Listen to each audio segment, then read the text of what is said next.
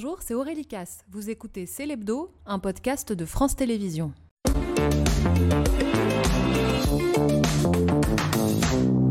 Bienvenue dans Célébdo la suite. On est ensemble jusqu'à 21h, toujours avec Natacha, Victor et Eva. C'est une émission qui va réveiller l'animal qui sommeille en vous. Avec le plus félin des acteurs français, Romain Duris, à l'affiche du film Le règne animal, sorti cette semaine, réalisé par Thomas Caillet, qui sera aussi notre invité. Lui est une bête de scène. Manu Paillet vient nous présenter son nouveau spectacle, Emmanuel 2, en tournée dans toute la France. Une autre Emmanuel, Emmanuel Puy-de-Bas, nous rejoindra. C'est l'une des plus grandes spécialistes de l'intelligence animale. Elle nous raconte ses plus belles rencontres avec les animaux. Nous accueillons Manu Paillet, Romain Duris et Thomas Caillet. Bonsoir. Bonsoir. Ravi. Bonsoir. Ravi de vous recevoir. D'accord. Ok, ça y est. Enchanté.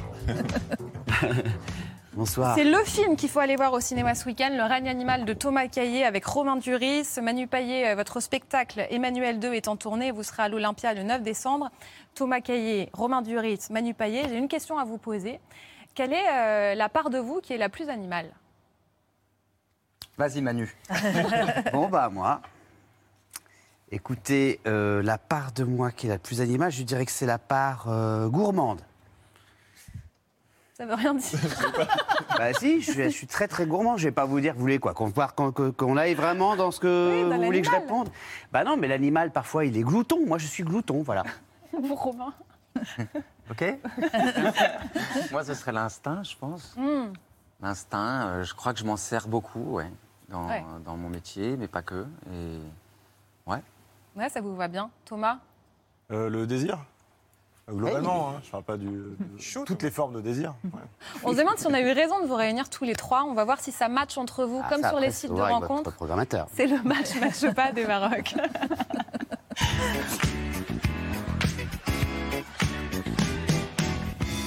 Euh, fin du suspense, la réponse est oui, je vais essayer de vous le prouver. Euh, votre histoire commune à tous les trois, elle pourrait se résumer en un personnage, c'est celui de l'oiseau euh, du règne animal, parce qu'il symbolise la liberté et qu'à mon sens, vous êtes tous les trois des êtres épris de ce sentiment de liberté. Mais cet animal, il s'incarne aussi dans un corps, et votre film, Thomas Caillet, en tout cas à mes yeux, est un ballet, une immense chorégraphie au cœur de la nature, où les corps des hommes se mêlent au corps de ces créatures. Et cette importance du corps, eh bien, elle est omniprésente chez vous, Romain Duris, dans votre filmographie. Ça peut paraître presque étrange de dire cela, mais à mon sens, vous êtes un acteur corporel. Alors parfois, le costume vous offre une seconde peau. On peut le voir dans Les Trois Mousquetaires, Une Nouvelle Amie ou encore euh, la série Vernon Subutex. Mais qu'importe le costume, au fond, parce que votre corps est en mouvement, votre corps danse et en permanence. Alors au rythme de Dirty Dancing, dans l'arnaqueur, dans la peau d'un ancien danseur du Lido, euh, dans Paris ou sur un air de jazz dans, en attendant Bojangles. Pour chaque dites-vous, vous pensez à la danse. Alors peut-être vous verra-t-on euh, un jour dans la peau de Nureyev.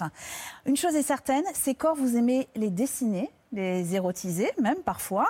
Et peut-être que vous auriez pu concevoir finalement euh, l'affiche du spectacle du premier Emmanuel 1, Manu Paillet, un corps nu sur euh, le fauteuil d'Emmanuel. De Manu dessiner, m'inspire, euh, ouais. Surtout nu. Manu. Un corps nu, Manu Paillet pour euh, une affiche de spectacle, mais c'est un corps qui danse aussi. On vous a vu à l'ouverture euh, de la cérémonie des Césars. Euh, un corps qui bouge sur un Sega au début de votre spectacle, Emmanuel 2. Et un corps vieillissant également, mais c'est vous qui le dites, Manu Paillet, 47 ans, euh, des lunettes, quelques douleurs. Mais vous en jouez, vous en jouez, et je suis toujours stupéfaite de la façon dont vous occupez la scène pendant plus d'une heure et demie dans un décor totalement euh, minimaliste. Vous, es- vous esquissez même quelques pas de danse sur euh, Jamiroquai, un air que vous chantez, et ça, vous adorez chanter. Branché sur les ondes. Ou bien es-tu resté tranquille? À des kilomètres à la ronde. Oui! Je sens bien que tout est fragile. Pourtant sais-tu qu'à chaque seconde Le monde relie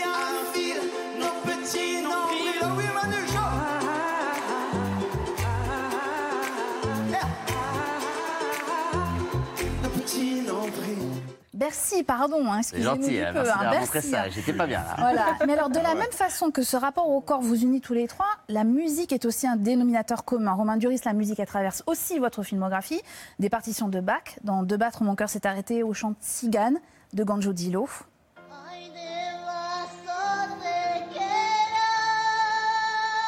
Adolescent, non, c'est pas Romain qui chante, c'est une chanteuse magnifique. Et euh, adolescent, vous avez d'ailleurs été batteur pour euh, votre groupe qui s'appelle King Size. Est-ce que j'ai besoin de traduire King Size? Tout le monde Non, comprend. Alors en revanche, en revanche, Manu Payet, votre, votre, votre groupe, Ah oui. quand vous étiez petit, s'appelait Every Light, Ouais. ce qui ne veut rien dire, on est d'accord. Euh, non, parce qu'on était toujours en retard, mais aussi en cours d'anglais. Voilà. C'est le bassiste qui a trouvé ce nom. C'était faux. Et on l'a gardé parce qu'on trouvait ça drôle. Thomas Caillet, la musique aussi imprègne vos œuvres, version électro dans Les Combattants ou euh, la série Ad Vitam. Et puis dans Le Règne Animal, eh bien, il y a une chanson qui nous envoûte, un titre de Pierre Bachelet. Elle est d'ailleurs, vous, je crois que vous ne connaissiez pas cette chanson euh, avant le film? Oui, je l'ai découvert en écrivant le scénario en tout cas. ouais. Alors, elle nous envoûte et il faut que je vous dise quelque chose autour de cette table. Il y a une personne qui a un don. Ah bon? Oui. Quelqu'un qui est capable de faire ce qu'on appelle un calage en radio. Est-ce que vous savez ce que c'est un calage? C'est de savoir, euh, avec brio et avec précision, lancer un disque euh, à la seconde près. Est-ce qu'on peut, vous, on peut vous lancer ce défi sur Elle est d'ailleurs de Pierre Bachelet? Vous êtes capable de le faire ou Bah, pas? J'ai jamais entendu. Alors, allez-y, allez-y. Ah, On y va? Alors, allons-y. Eh bien, vous pouvez monter un peu le son, s'il vous plaît. Euh, nous voici. Attendez, parce qu'il y a combien d'intros? Mais- 13. Eh bien, ça va être euh, bientôt là qui va chanter. Ça devrait être euh, là, à peu près, genre, euh, je pense, maintenant. Oh Et voilà. Pas mal La classe quand même. Ouais. Alors qu'il connaît pas la chanson en plus. Non. Ah si. Si Ça, c'est une chanson quand ça passait à la radio, tout le monde est encore vivant. Voilà. vous voulez vous essayer au calage, Romain Duris, Absolument ou pas, Absolument pas. Est-ce que chez l'un d'entre vous, euh, là, il y a une frustration à ne pas être un grand chanteur de rock euh, capable de remplir Bercy? Ah, moi j'ai trouvé que c'était bien là. hein. Bah merci, t'es adorable. C'est vrai, ça donne J'étais envie. content, ouais, j'étais content. J'étais super content. En fait, j'étais, je suis un peu passé à côté du moment parce qu'il y avait le stress. J'aurais fait deux ou trois chansons, j'aurais peut-être pu, tu vois, rentrer mieux dans mes Ou la machine à fumer peut-être. Ah ouais, ça aussi, là. ça aide, ça aide. Puis des flammes. Mais vous auriez aimé, vous, Romain Duris, avoir une carrière de chanteur ou pas du tout? Ouais, ouais, pourquoi pas. Ouais. J'ai pas la voix, non, non, mais euh, par contre, c'est vrai que, ouais, on doit. J'aime bien le truc de donner comme ça, euh, d'être là physiquement, danser sûrement. Ça doit être fou. On a adoré en tout cas le règne animal euh, qui est en salle, qu'on peut aller voir euh, ce week-end, qui résonne tant avec euh, notre époque, avec la pandémie mondiale qu'on a vécue, avec le défi écologique aussi qui est tellement présent. C'est l'histoire d'une nouvelle épidémie qui transforme les hommes en animaux. C'est très progressif. Certains mutants, l'a dit, sont euh, mi-homme, mi-oiseau. Il y a aussi un personnage qui est mi-femme, mi-poulpe. Et, et ça pose une question comment les humains vont réussir à cohabiter avec ces nouvelles créatures? C'est une mutation, c'est un phénomène récent, complexe, et j'admets volontiers, on comprend pas tout. C'est ta mère, Emile. Ça t'a fait quoi quand maman elle a commencé à changer? Faut me faire confiance. On va la retrouver. Les recherches commencent à peine. Ça va aller. Il y a des survivants. J'en ai vu hier soir. Si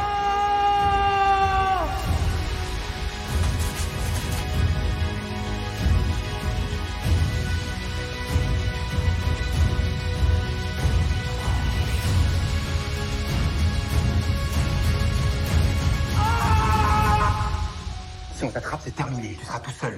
Tu comprends ça?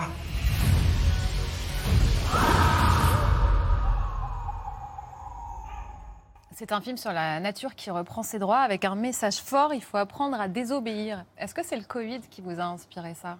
Euh, on, avait, on avait commencé l'écriture un an à peu près avant, Euh, mais effectivement, il y, a eu des, il y avait des passerelles, qui étaient- des ponts qui étaient troublants quoi, entre la période qu'on a vécue juste euh, quelques mois après et ce qu'on était, ce qu'on était en train d'écrire, effectivement. Quoi. Apprendre à désobéir, c'est tout le chemin que fait votre personnage, Romain Duris.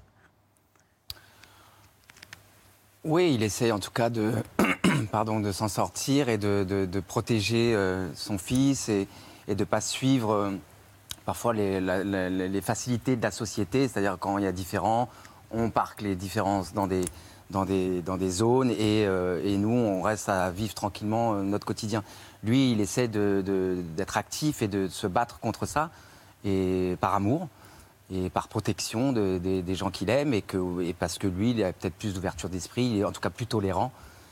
Et il est même, presque à la fin du film être une créature à, son tour lui aussi, pour, pour justement parce qu'il est attiré par la nouveauté en fait. Il y a un des rôles centraux. C'est euh, l'homme oiseau fixe incarné par Tom Mercier. Comment avez-vous fait On va regarder les images pour que ce soit aussi réaliste? Ce ne sont pas que euh, des effets numériques.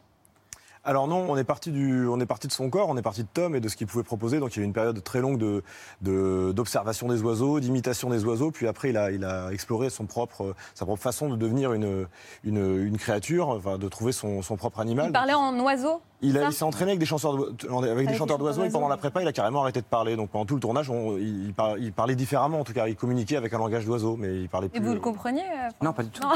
J'étais gentil. J'étais gentil et je sentais qu'il était habité. Donc j'étais très respectueux du, du trick, mais il était oiseau à un mètre de circonférence. C'est un, un budget euh, assez élevé, votre film, 16 millions d'euros. euh, c'est euh, trois fois euh, le coût moyen d'un film français. C'est huit fois celui de votre premier film, Les Combattants. Est-ce que ça met une pression particulière? Avant le tournage, oui, parce qu'on se rend compte qu'on rencontre beaucoup de gens pour faire ce film. Euh, Il y a des moments où on est 300 ou 400 sur le plateau, donc ça, c'est c'est un peu plus compliqué. Mais finalement, on le fait exactement de la même façon. C'est-à-dire, moi, mon quotidien, c'est d'être au- aux côtés des acteurs et d'arriver à trouver cet espace de liberté sur le plateau. Donc, on, on s'est débrouillé pour que ça soit pas euh, une grosse machine, pas se faire écraser par le. Mais la prépa était très longue. La pré- voilà, ce qui est très différent, c'est ça, c'est qu'une une prépa de film classique, c'est 3-4 mois. Sur ce film-là, ça a été un an et demi et ça, il y avait des moyens con- considérables et, de- et de, des dispositifs très différents d'un acteur à l'autre, d'un personnage à l'autre. Donc il a fallu incorporer beaucoup de choses très différentes dans un, dans un seul film. C'est un film aussi sur l'acceptation euh, de l'autre, l'acceptation de la différence. Ça vous donne envie, Manu, d'aller le voir? Ah oui, j'ai très envie de le voir. Ouais, ouais. On va faire ce week-end. Si vous le voulez bien, un quiz animal. Alors, on vous a posé 150 fois la question de euh, quel serait votre animal. Vous avez répondu la panthère des neiges ou euh, Je peux changer, le hein. héron cendré, je crois. Héron cendré, allons-y. J'adore le héron cendré. Vous l'adorez dans la gestuelle, il y a. Je l'aime parce qu'il est le gardien du- de, de- de l'eau. quoi. À chaque fois qu'il y a un point d'eau, il est là. Vraiment. hein. Il s'agit d'arriver calmement, silencieusement, on le voit. Il s'envole parce qu'il a- il est très sauvage. J'adore les animaux très sauvages. Et il est beau, quoi. Il est gris. Il est... Quand il vole, c'est. C'est ça. Oui, Natacha l'ampleur. valide. Mais bien sûr, c'est un, un des oiseaux qui a le plus de délicatesse et de poésie dans sa Je le gestuelle. savais pas. Et ça- c'est vrai que tous les, les mouvements dans votre film font penser à cette espèce de, de- de suspension du vol du héron. je. C'est c'est extrêmement poétique. Thomas, vous vous choisissez, euh, alors je ne sais pas si c'est poétique aussi, le pandarou euh, comme, comme animal pour vous réincarner, ou alors euh, le cerf. J'aime bien le cerf en ce Ouais. moment, ouais, parce que je trouve qu'il il mute tout le temps. Il y a des, des bois, ça disparaît. Puis il y a le cerf de Miyazaki, je pense aussi à lui, qui était, qui était Ouais. transparent, sublime, espèce de majesté là dans le dans le dans, le- dans la forêt, quoi. Donc euh, j'aime bien. Animal Manu grégaire. Moi, j'aime bien panthère des neiges. Ah, J'ai vu le film pris. récemment. Non, il a pris le héron cendré. Vous avez clairement vos têtes hein, sur ce plateau. hein. C'est comme ça toutes les semaines. Et Non, non, mais tiens, j'ai je vais pris. revenir sur la panthère des neiges. Je l'ai pris. Je, bah, je je- je ferai le, je ferai le- je- je- je- je ferai l'autre. Je ferai son frère.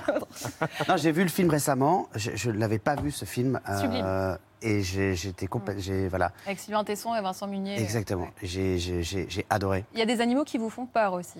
Oui, moi je. Enfin, oui, oui, oui. Alors je donc. Je, pense que chacun a sa petite phobie, euh, voilà. Moi, c'est le serpent, c'est pas très original. Je suis pas un foufou de ça. S'il y en a un derrière moi, Non. ça va vous retomber dessus. On n'en a pas. Je voulais aussi savoir si vous saviez imiter les animaux. Votre meilleure imitation d'animal, euh, si quelqu'un veut se lancer. Qu'il y a un comique. hein. Allez, ouais. On va vous donner une trompette.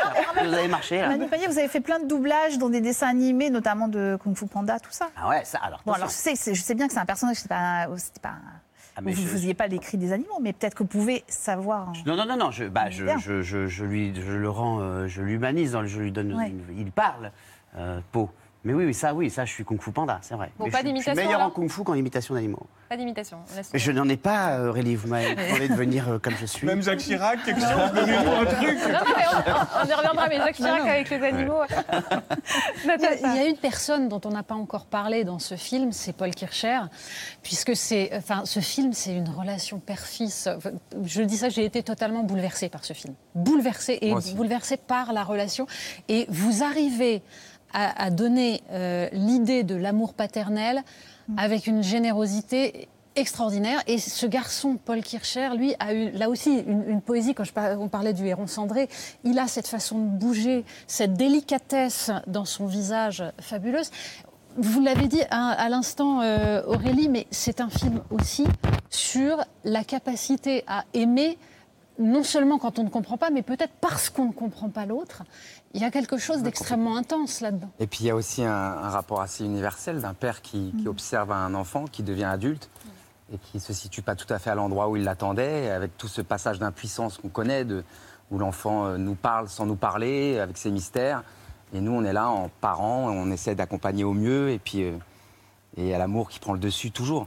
Et c'est vrai, moi je suis d'accord avec vous, Paul Kircher, il, il a une espèce d'originalité et de, et de folie, mais du coup qu'il contrôle un peu pour le- pour le- l'exercice du cinéma, qui rend des moments totalement magiques. quoi. Romain Duris, on a un cadeau pour vous. On a essayé de voir ce qui se cachait derrière euh, vos mots. C'est euh, c'est une psychanalyste, Caroline Veil, euh, qui vous a étudié. Elle s'intéresse à l'acteur, mais aussi au dessinateur. C'est un portrait J'attendais un signé. livre. Vous allez aimer quand même. C'est Raphaël. Gallo qui a fait le montage.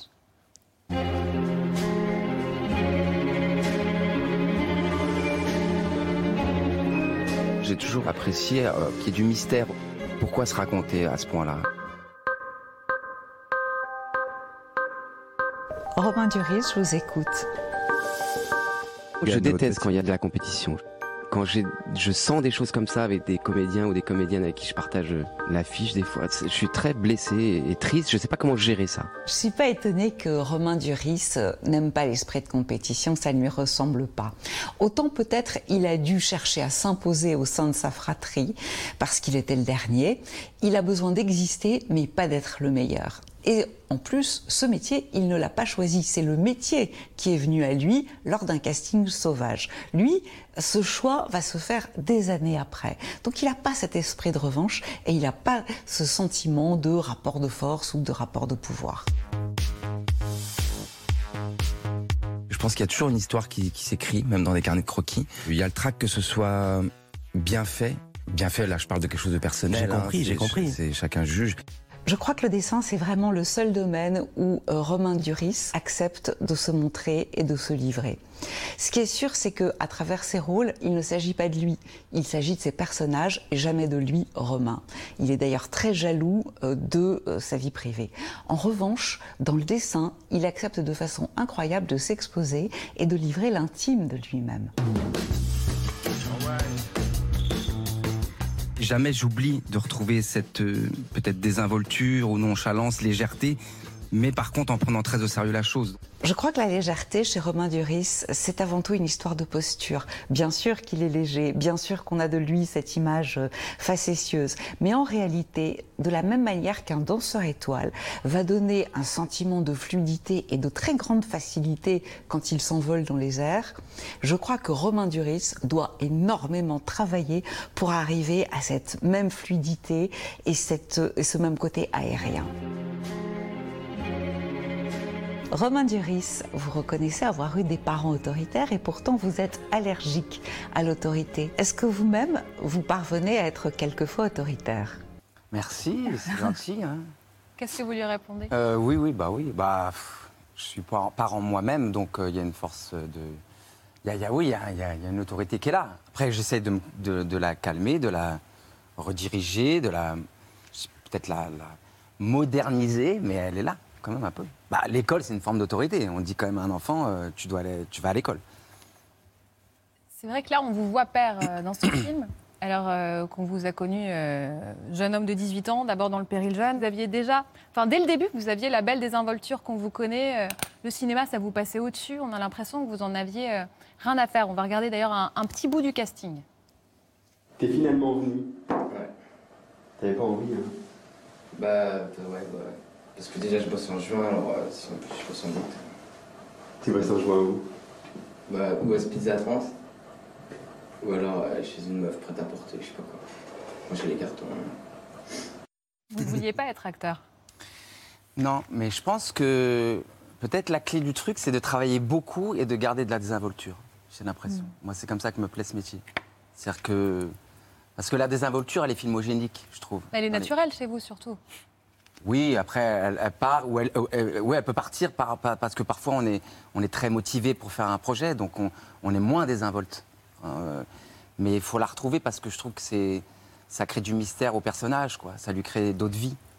Donc, euh, parfois, elle peut paraître tête à claque, la désinvolture, mais En même temps, c'est pas mal de s'en servir en acteur, je crois. Ça fait bientôt 30 ans que le film est sorti. Vous aurez 50 ans l'année prochaine d'ailleurs. Manu Payet, dans Ah votre ouais. euh, spectacle, vous dites. Pas vu venir celui-là. Manu, dit que, euh, Manu Payet dit que 47 ans, euh, c'est l'âge le plus chiant du monde et que 48, c'est la mort. Alors, les 50 ans de l'année Oh, prochaine, c'est quoi? La chance.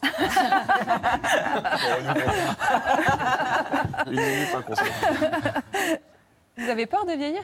Non. Non, non, moi je suis sur l'instant, hein, ça va, tout va bien. Mais Manu, oui. Non, j'ai pas peur de vieillir. Je dis ça pour rigoler, je dis ça parce que c'est drôle. C'est drôle que c'est drôle qu'on m'ait laissé l'opportunité de pouvoir dire que j'ai 47 ans sur scène avec un micro et d'être sur à l'Olympia. C'est drôle quand on voit d'où je viens, euh, d'une île comme ça, euh, euh, d'où je suis parti euh, seul sans rien connaître ici euh, à l'aventure totale quand j'avais 25 ans. c'est drôle euh, de pouvoir dire ça. Voilà, c'est juste de, de- de- Je me le dis à moi-même tous les soirs quand je dis ça. C'est le début du spectacle. J'ai 47 ans. Hmm. Per- Personne ne répond rien à ça. C'est un nombre premier, c'est un multiple de rien, c'est chiant. Euh, Mon âge, c'est un département. En fait, c'est le Lot-et-Garonne. Voilà, euh, il y a des gens qui habitent dedans, quoi. Et 48, c'est- il n'y a même plus de gens qui habitent dedans. C'est Non, c'est pourri, 48. c'est- la Lozère. c'est pas pourri, c'est chez vous. Et c'est bientôt chez vous. Ah oui, j'y suis. C'est bientôt chez moi. Et euh, voilà, donc je, je- non, pas du tout, j'ai pas peur, j'ai pas peur. Mais vous Je en suis- jouez. Je suis fasciné, je suis fasciné, je suis en fait, je suis reconnaissant d'en être arrivé là parce que je suis beaucoup plus calme, beaucoup plus en paix avec euh, moi-même, ce que je suis, comment c'est autour de moi, etc. J'adore aussi mon époque et euh, j'aime bien vivre dedans. Je suis encore hyper curieux, je sais à peu Mais vous trouvez tout. que vous étiez laid au départ et que faire rire, ça a été une manière de, de- de vous rendre plus beau, c'est ce que je Alors non, ça c'est votre invité de la semaine prochaine. Super beau. Vous étiez complexé, j'ai lu ça dans le monde. Oui, non, j'étais pas. j'ai- je- je- je- je- J'ai été. J'ai- euh, J'ai grandi un peu tout seul dans une famille hyper euh, stricte.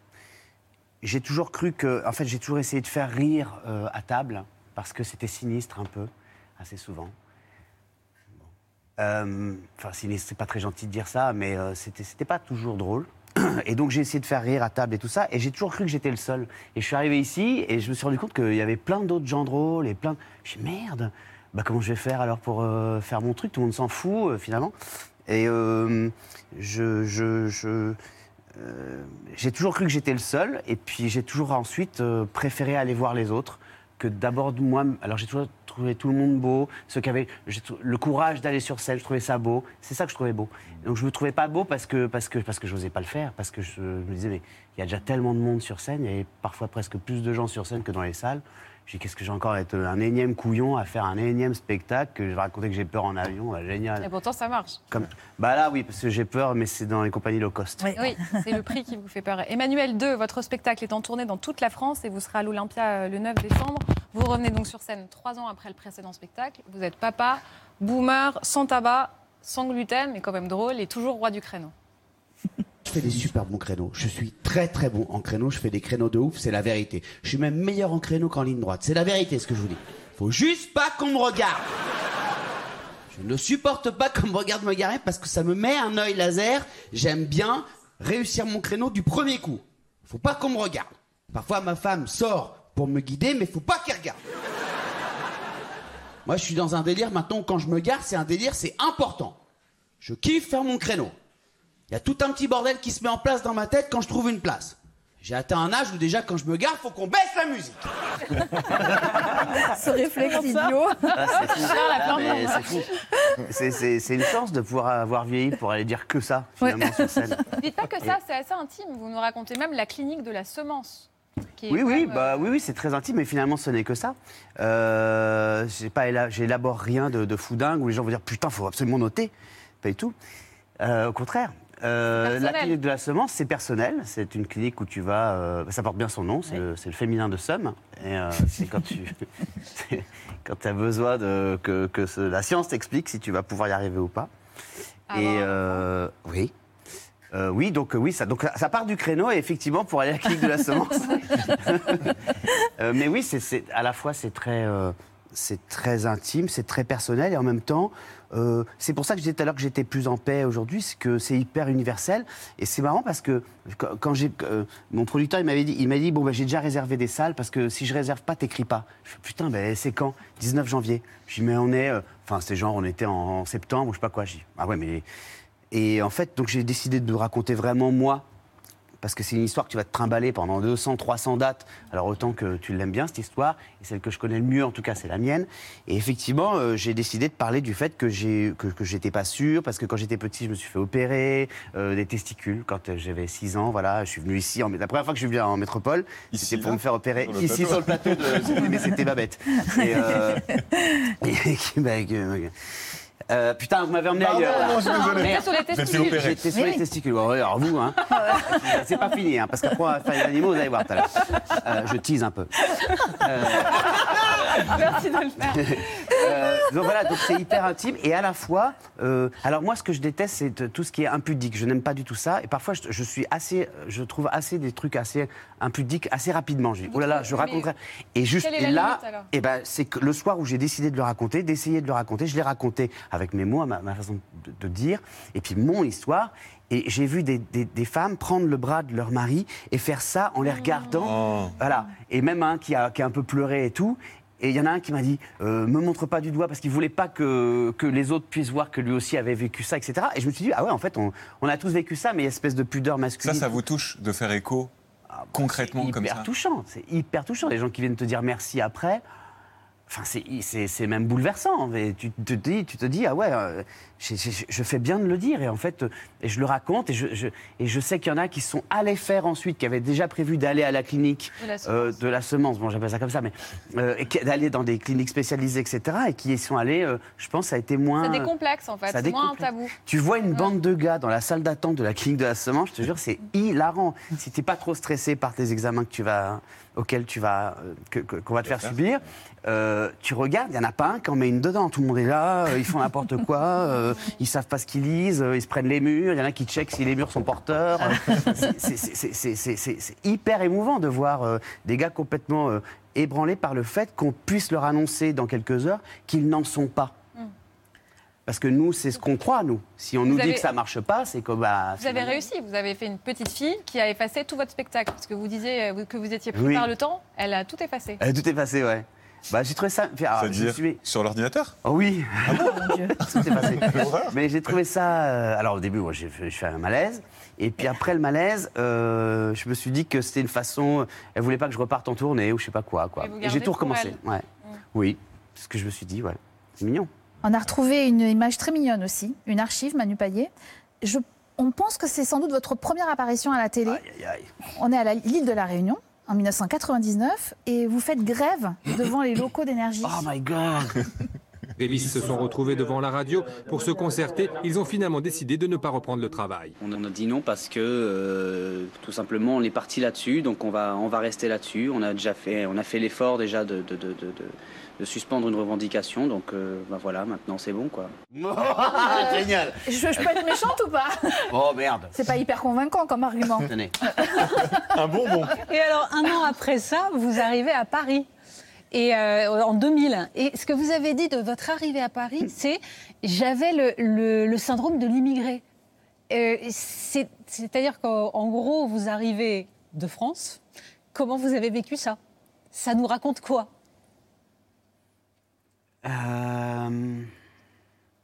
C'est-à-dire que j'ai- toujours été fasciné par euh, l'aisance euh, des Français à être dans la France, des métropolitains, je dis. Euh, J'arrivais à Paris déjà quand j'arrivais. Mon père il travaillait pour Air France, donc j'ai eu la chance. Moi, je suis un Réunionnais qui a beaucoup voyagé depuis petit. Et tous mes petits camarades, ils, ils, partaient pas aussi facilement de la Réunion que moi. Donc j'ai eu cette chance et j'avais toujours ce truc. Quand j'arrivais à Roissy, il y avait un long couloir et j'entends le bruit des talons euh, des, des hôtesses qui sortaient de l'avion en même temps me faisait dire Ouah, putain, elles sont chez elles. Là, elles vont arriver, elles savent où faut aller. euh, elles vont prendre le métro dans le bon sens, euh, etc. J'ai toujours et, et moi j'étais complexé. Tout ce que je savais faire, c'était de la radio à peu près. Et donc quand j'arrivais à la radio, dans la radio où je suis arrivé, il y avait un ascenseur quoi. Moi, la radio là, celle-là, c'est moi qui avais les clés. C'est-à-dire que quand j'étais en retard, ce qui arrivait souvent, bah, il n'y avait pas de- d'émission puisque c'est moi qui devais ouvrir. Ouais. Et, et- et- et- et là, j'arrivais, il y avait un ascenseur, il y avait des mecs à l'accueil, c'était trop beau, il y avait Maria Carré dans le studio public, enfin c'était n'importe quoi. Tout ce que je savais faire, c'était faire on et dire bonjour et tout. Et là, j'étais hyper à l'aise. Tout le monde disait waouh, putain, mec, t'as- t'es trop fort et tout. Et dès que j'éteignais, j'avais peur, je faisais des crises d'angoisse parce que je savais pas comment il fallait faire pour rentrer chez moi. Je dis attendez, moi je, moi je sors à Sèvres, pont de Sèvres, pont de Sèvres. pont de Sèvres. Et comme un débile, je, je remarchais jusqu'au euh, Auteuil Mickey, euh, pour reprendre le métro pour aller à Pont-de-Sèvres. Donc, j'avais ce complexe, évidemment. J'avais ce complexe. On m'avait dit aussi, euh, il faut arrêter de dire gauche. Il faut que tu dises gauche. Vous pouvez le dire à Eva aussi. Alors, je m'entraînais devant mon miroir, je faisais gauche, gauche, gauche, à gauche. Je tourne à gauche. Ouh, Moi, ces fleurs sont hein. roses. C'est vrai? Ah bah non. Bah, J'ai travaillé le dos. Bah ouais. Mais moi, j'entends même pas la différence. Euh, Ah oui, ah non, bah si, non, Ouais. quand même. Si, si, on entend. Mais- Si on vous Bah, nous, on l'entend, quoi. Mais en fait, c'est pas grave. Mais en fait, il faut le garder, c'est pas grave. on Bah oui, hein, c'est comme ça.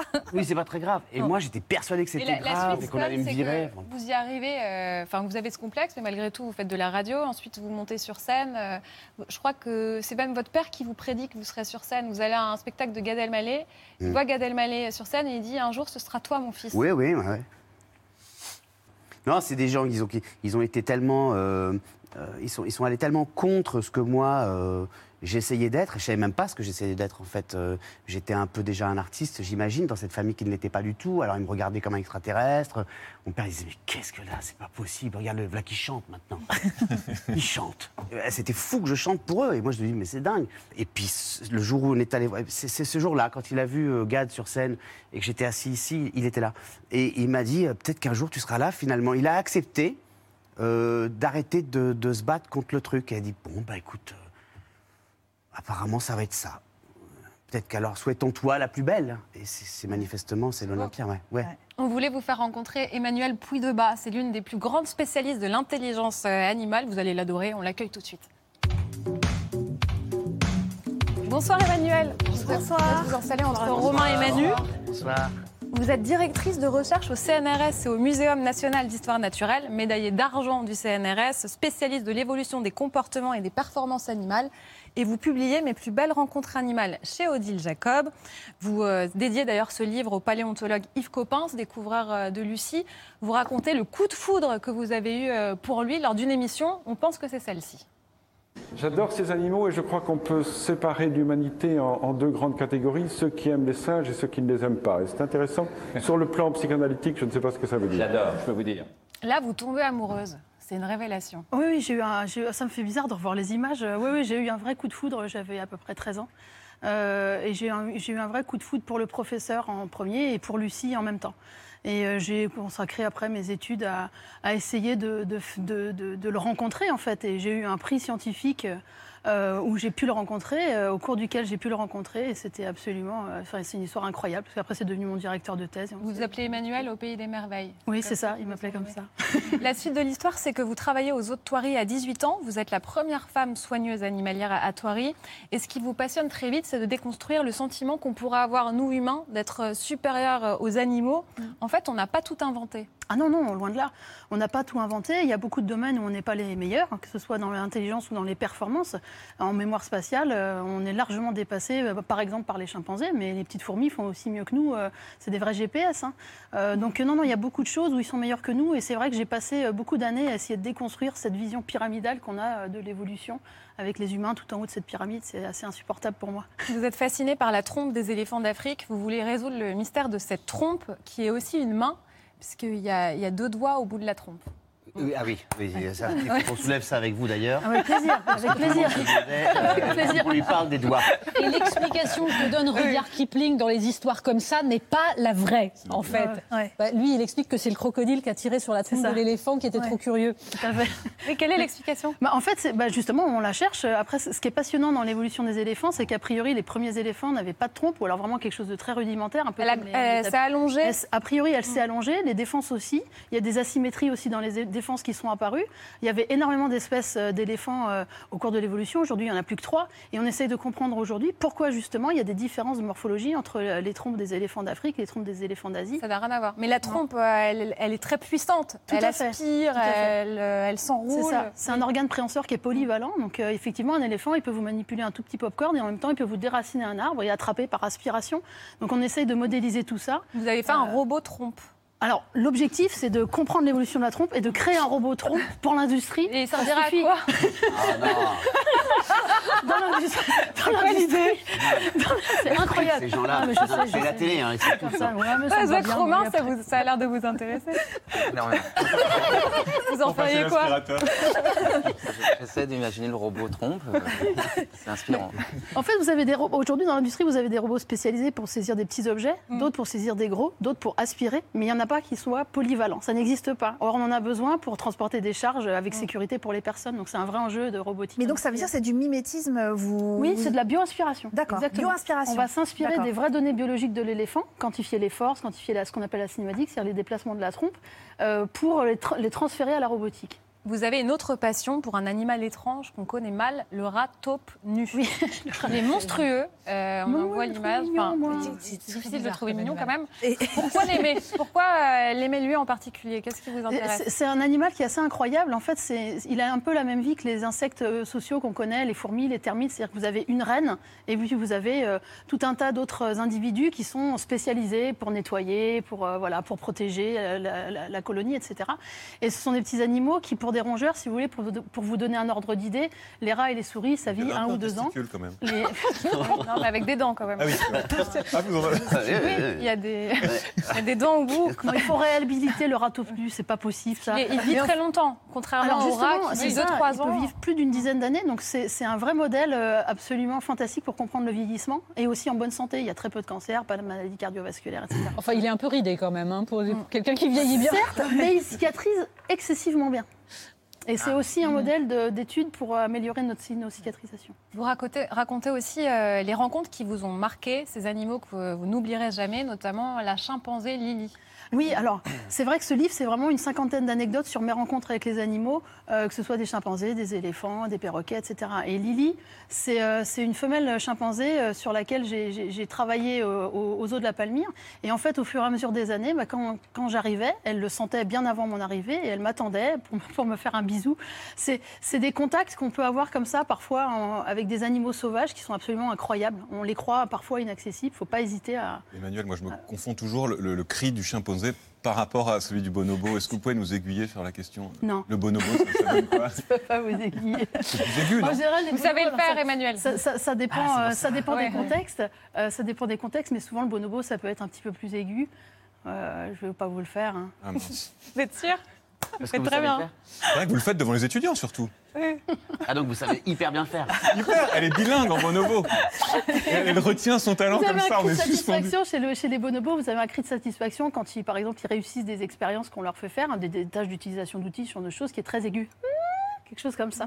Là où des chimpanzés vont être beaucoup plus dans, des- dans quelque chose de saccadé, quelque chose comme ça. C'est très différent. Waouh. Voilà, c'est que pour hein. beau. Ah ouais. Magnifique. Beau, Bah, ouais. Merci du cadeau. Ah bah, tout plaisir.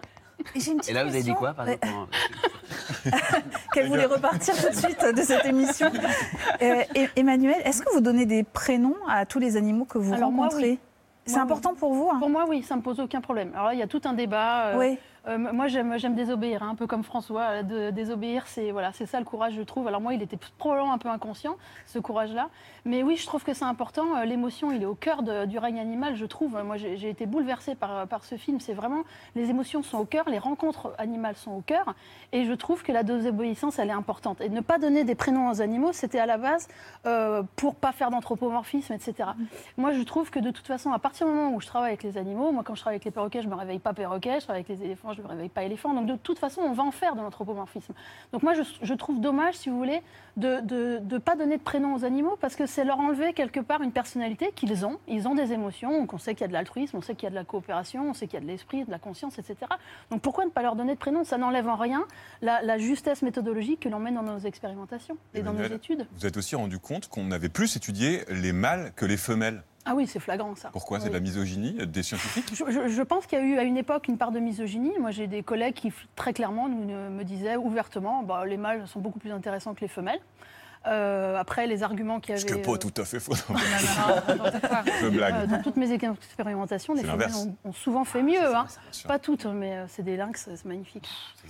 Et euh, mais oui, les femelles sont moins étudiées et ça pose des vrais problèmes pour comprendre l'évolution parce que l'évolution euh, des espèces, c'est aussi des, des variations de comportement et de, de morphologie d'un sexe en fonction d'un autre. Donc c'est extrêmement problématique. Puis alors dans les études médicales, je ne vous cache pas que c'est très très problématique. On Et étudie beaucoup plus les. Vous dites à quel point vous avez aimé le, le film euh, Le règne animal. Est-ce que vous vous êtes projeté, vous vous êtes demandé quel serait l'animal dans lequel vous aimeriez muter? Bah, là, je- franchement, je, là, ça va, ça va- Non, le vrai. Même s'ils sont parfois très pénibles. ratopnu. et- Ratopnu. Ouais, le rat non plus. Je vois bien, moi, je me vois bien en oiseau. Je comprends complètement le rêve, euh, le rêve que vit euh, en, en centre à force de s'entraîner, essayer de voler. Euh, moi, un oiseau, oui, c'est prendre du recul sur la planète. Euh, cette sensation de voler, de prendre du recul sur la planète, ça me plairait bien. Je vois que ça vous parle, Thomas. L'intelligence des animaux et, leur, euh, et leurs compétences, oui, bien sûr. Et on a été, on confronté à ça euh, énormément, justement, sur ces questions de, transformation et de mutation, d'arriver à trouver des, acteurs qui ont, qui ont les compétences de faire ce que, les animaux font. Ça a été vraiment un long, long travail euh, d'entraînement, euh, d'observation, d'exploration du, langage corporel pour arriver à, à parfois à des degrés de, subtilité ou, à des performances physiques qui sont loin des nôtres. On va continuer à parler des animaux dans l'air du temps de Victor de Quiver.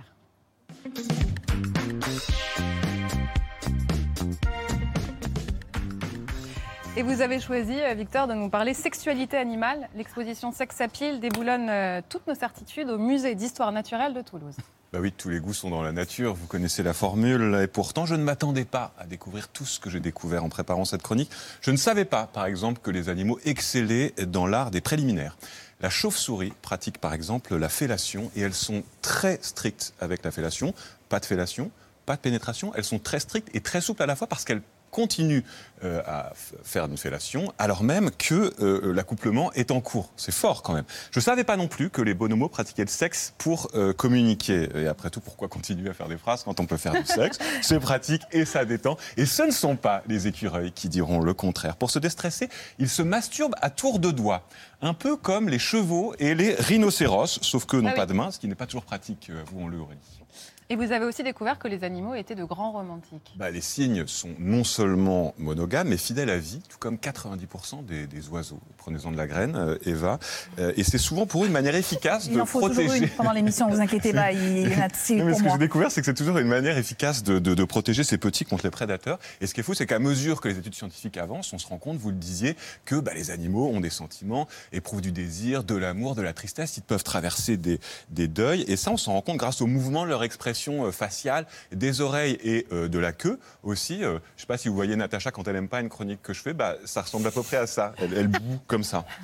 Et vous vous êtes rendu compte qu'il Ouais. y avait aussi plein d'homos parmi les animaux. Ben, plein, chez les pingouins, chez les lions, chez les singes aussi, et dans plus de 1500 espèces animales. Le sexe chez les animaux, c'est pas seulement une question de reproduction. D'ailleurs, certains animaux n'ont carrément pas de sexualité et font quand même des bébés. C'est le cas de cette femelle requin-marteau qu'on a trouvée en 2001 dans un zoo du Nebraska. Elle n'avait pas croisé de mâle depuis trois ans et pourtant elle a fait un bébé toute seule. On appelle ça la parthénogénèse. Parthénogénèse, ça fait bien de le retenir dans les dîners. Et c'est peut-être l'aspect le plus intéressant du sujet. Au fond, la vie intime des bêtes nous dresse un miroir à nous humains. Elle nous met face à nos comportements, à notre morale, à nos fausses certitudes, et notamment sur la question du genre. Est-ce que vous saviez, par exemple, que euh, chez l'hippocampe, c'est le mâle qui porte les œufs jusqu'à la naissance, ou que chez certains oiseaux, c'est le mâle qui allait et qui s'occupe des petits Emmanuel Puy-Débat, pour prolonger la discussion, est-ce qu'il existe un consentement sexuel, sexuel chez les animaux Et est-ce que ça a un sens de poser cette question comme ça?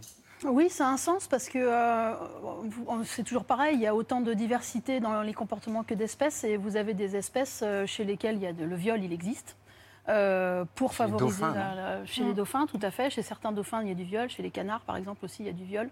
Euh, Drôle de pénis, le canard en. ah oui, alors un le, tire-bouchon. le- le canard a un pénis en tire-bouchon. Ce qui est intéressant chez les canards, c'est que les femelles, pour lutter contre le viol des mâles, en fait, ont développé un vagin dans le sens inversé de Pour se l'orientation du protéger. Et des- Romain parlait du dauphin. Et ils font l'amour toute l'année, les dauphins.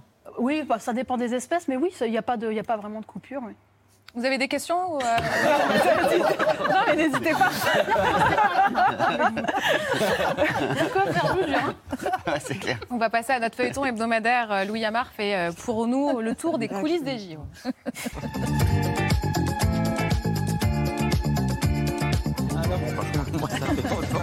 Louis, on commence avec la polémique de la semaine. Elle a rebondi cette semaine, mais elle s'étire en fait depuis des mois et elle tient en une question. Les bouquinistes des quais de doivent-ils faire place nette avant les JO À votre grande désolation, Natacha, je vois ça.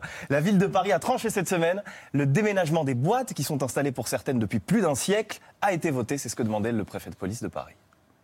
La première raison, c'est que ces boîtes ne sont pas installées de manière homogène. Vous savez très bien qu'il y a des interstices et que une foule compacte sur les kéos aurait tendance à s'agglomérer à des endroits où euh, on peut voir la parade et ça poserait un certain nombre de difficultés de gestion de foule. La deuxième raison, et vous l'avez euh, les uns et les autres bien perçu, c'est le risque euh, terroriste. Une boîte, c'est un endroit où on peut dissimuler euh, des armes, voire pire, des explosifs. En tout, 570 bouquinistes sont concernés. Ils dénoncent un manque à gagner énorme puisque l'afflux de touristes leur promettait de belles recettes pendant l'été. Ils demandent une compensation financière à l'État ou à la ville. On enchaîne avec un pacte de stars. C'est la Dream Team de la semaine et je ne parle pas de nous. Souvenez-vous, je vous avais raconté en septembre que LeBron James, la star du basket américain, essayait de convaincre d'autres grands joueurs de NBA de venir participer aux JO avec lui. Eh bien, il a réussi. Et c'est une mauvaise nouvelle pour tous ceux qui croiseront la route des États-Unis cet été. Kevin Durant, Stephen Curry, pour ne citer que, ont déjà dit oui. I will play in the Olympics next year. Definitely want to be there. Definitely want to be on the team. Simple, rapide, efficace. James Curry et Durant, ça fait déjà peur, mais ce n'est pas tout. Un autre a annoncé jeudi sa volonté de rejoindre la Dream Team. C'est Joel Embiid, nommé MVP, meilleur joueur de la dernière saison régulière en NBA. Sa décision était très attendue parce qu'il aurait pu jouer pour trois équipes différentes. En plus d'avoir un passeport américain, il a les nationalités camerounaise et française. Ça aurait été un énorme renfort pour les Bleus. Les Bleus qui pourront quand même compter, ça c'est certain, sur leur étoile montante, le jeune et immense Victor Wembanyama. Il a confirmé il y a quelques jours qu'il serait bien à Paris pour les JO avec comme unique objectif la médaille d'or, c'est son mot. Pour rappel, France-États-Unis, c'était la finale du dernier tournoi olympique et c'est l'Amérique qui en était sorti vainqueur. On termine avec le succès de la semaine. C'est celui des campings qui affiche déjà presque complet en région parisienne pour la période des JO. Il y en a 85 en Ile-de-France et ils sont pris d'assaut. Dynamique exceptionnelle, dit la Fédération de l'hôtellerie de plein air, c'est un bel euphémisme, qui y voit un effet jeu. Donc si vous prévoyez de réserver, faites-le vite, sinon vous payerez très cher. Sur la plateforme Airbnb, des logements se louent déjà à près de 1000 euros la nuit. Et en août dernier, une enquête de nos confrères du Parisien avait montré que les hôtels prévoyaient de multiplier leurs tarifs par 6 pendant les JO. Merci beaucoup Louis Amar. Tout de suite, c'est le retour de Tanguy Pastureau pour le mot de la fin.